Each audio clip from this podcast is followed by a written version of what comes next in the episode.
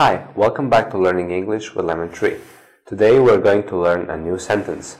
When you go to a hotel, you need to check in. So you can start with this. Hello, I've made a reservation here. My name's Ben Smith.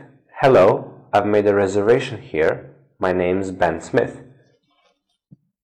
Hello, I've made a reservation here. My name's Ben Smith. Hello, I've made a reservation here. My name's Ben Smith.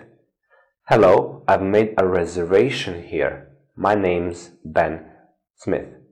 Thank you for watching. See you in the next video.